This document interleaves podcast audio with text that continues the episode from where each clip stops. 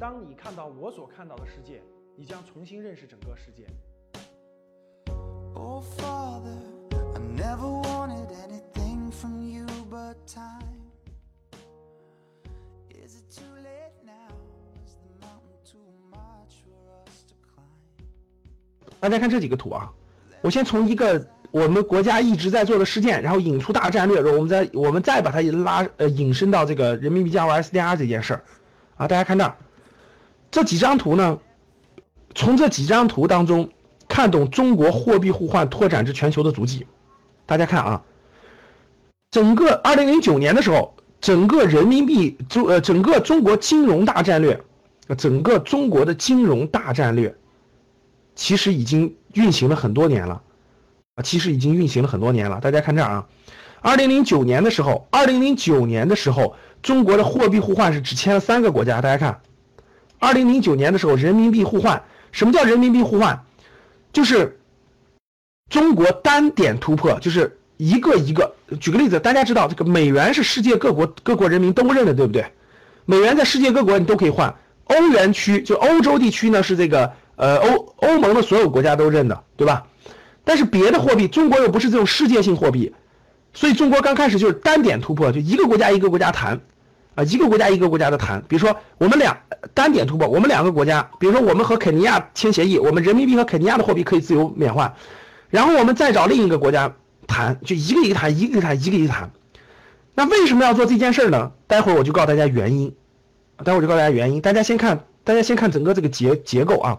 节奏，二零零九年的时候，中国通过三与三个国家签订了货币互换协议。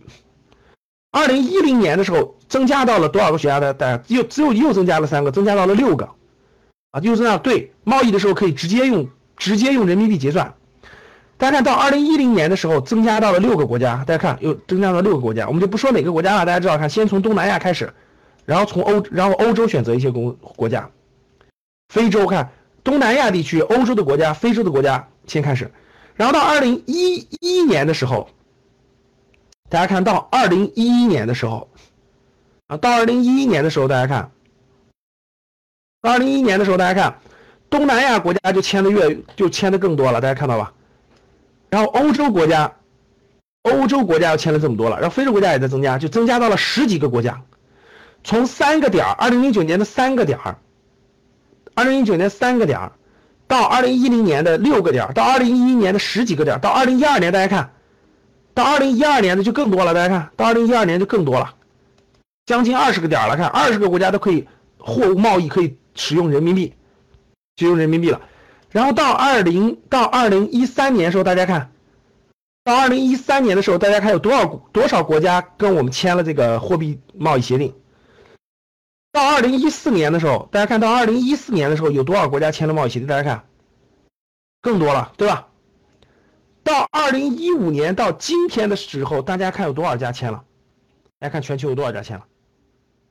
更多了，对不对？